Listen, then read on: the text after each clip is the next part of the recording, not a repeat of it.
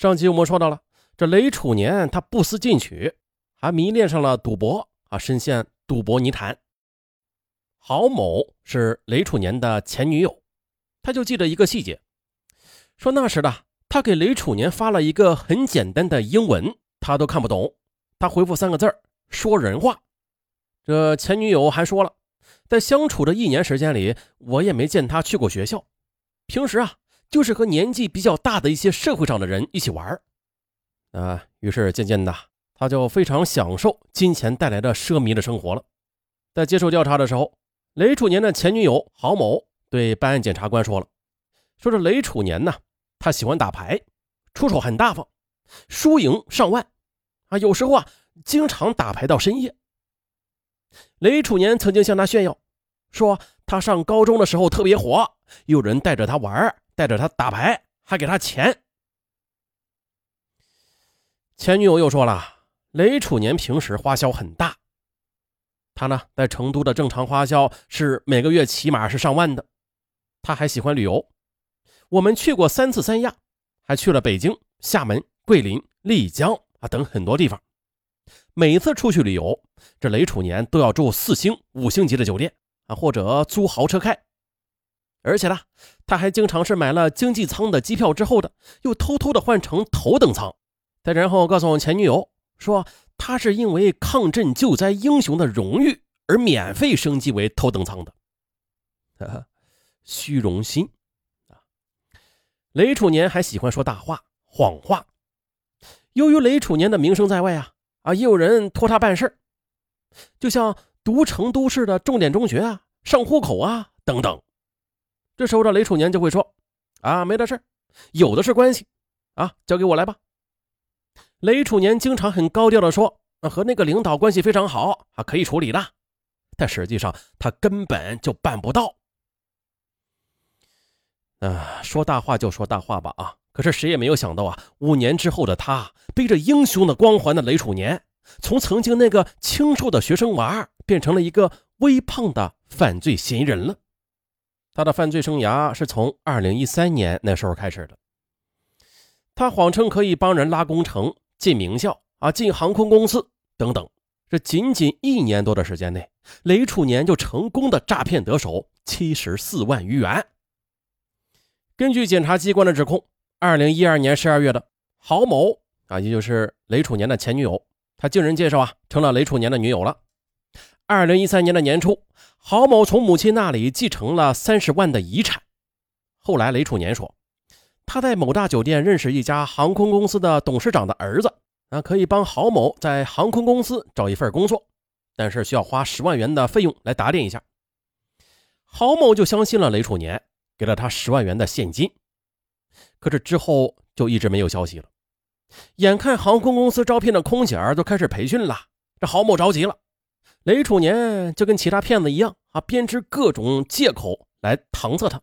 郝某呢又跟他闹分手，这雷楚年不同意，并且呢以分手之后你就别想把钱拿回去了啊来威胁他。这其实的这些钱都已经被他挥霍掉了。之后呢，雷楚年便离开成都，前往了深圳。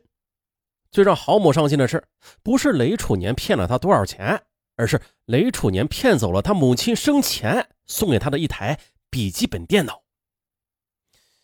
不是说这台笔记本电脑多值钱呢哈，只是郝某非常珍惜那台笔记本电脑啊，有念想，所以他就要求办案人员帮忙追问雷楚年电脑的下落，可是无果。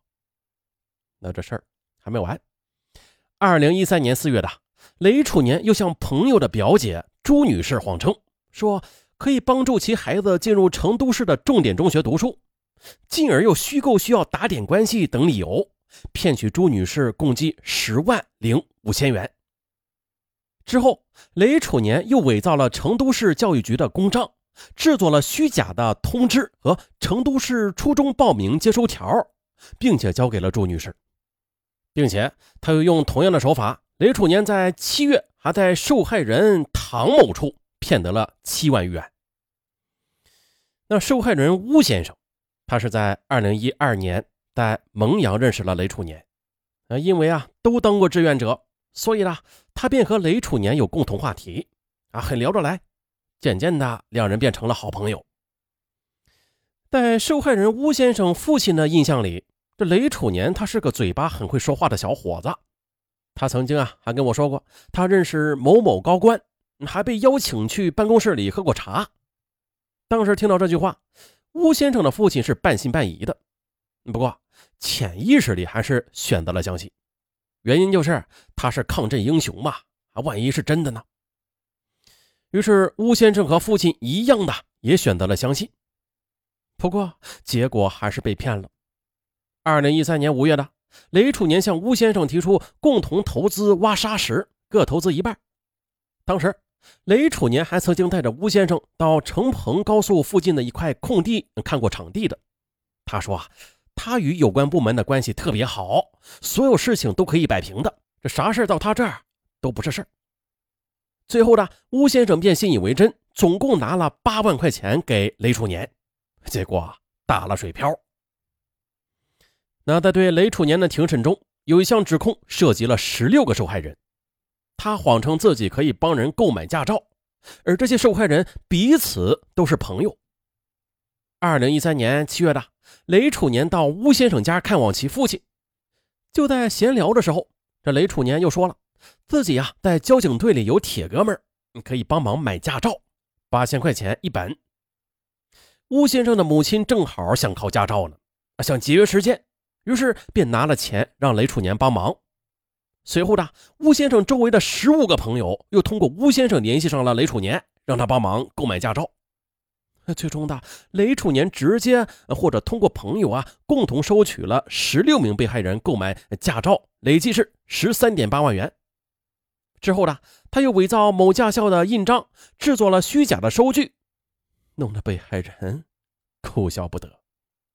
当然了，这个事儿啊，这被害人也不值得可怜的啊。购买驾照本来就是违法。那而在这一长串的受害者名单中，其中一个李成云，他颇为特殊，因为啊，他与雷父熟识，并且被雷楚年认作了干爹。二零一四年五月的，这李成云及朋友叶某，为了能够在川大就读，请雷楚年帮忙。雷楚年称啊啊可以啊。自己与成都教育部门那是很熟悉的，没有他办不成的事儿。于是先后多次让李成云和叶某转账作为保证金，其中呢，李成云累计转账是二十二万。然而呢，收钱之后，此事却并无实质性的进展。而直到后来的李成云找上了教育局的刘科长，这才方知他被骗了。啊。二零一四年六月二十三日晚的，尚不知道自己已经被列为网上逃犯的雷楚年，他向深圳警方报案称自己的钱包被偷了。当地警方在受理过程中发现，呀呵，这小子居然是网上逃犯，一举将其给抓获了。啊，小偷好样的！哈。二零一四年十月三日，在成都高新区人民法院的庭审现场，起诉书显示了。雷楚年进入重点高中之后的，觉得学习没有什么意思，啊，就经常啊跟着社会上的不良青年泡酒吧，啊打牌赌博，这一个月的开销就高达好几万。但是雷楚年家庭条件很一般，父母都是工薪阶层啊，根本就无力为他提供足够的金钱支持的。于是他就想通过各种方式挣钱，就这样犯罪了。最终，雷楚年被依法判处有期徒刑十二年。那这呀，这就是当年那个英勇助人的抗震救灾小英雄，时隔七年之后，却站在法庭上接受人民的宣判，沦为阶下囚。这是谁的错？哎，这上文为什么要这么问呢？本案的重点来了，前面啊，咱们就说了英雄。啊，关于英雄，有的人说了是英雄造时势，有的人说是时势造英雄。那不同的时代、特定的时间都会产生不同的英雄。我们的社会确实需要英雄，也不乏英雄。那对待英雄，我们给予赞美，这是应该的，但是也不能过分的将其塑造成圣人。那么问题来了，这英雄他该是伟大的还是平凡的呀？那这么说啊，可能更准确一点。英雄他既是伟大的，也是平凡的。如果的过多的荣誉没有正确的去引导，那反而会使他们迷失自我。就像本案的雷楚年，不得不说，这是一个悲剧。那话再说回来啊，英雄他应当接受赞誉，应当得到人民、社会、国家的认可。但是头戴名气之冠，他如何承重啊？这就得靠个人修行了。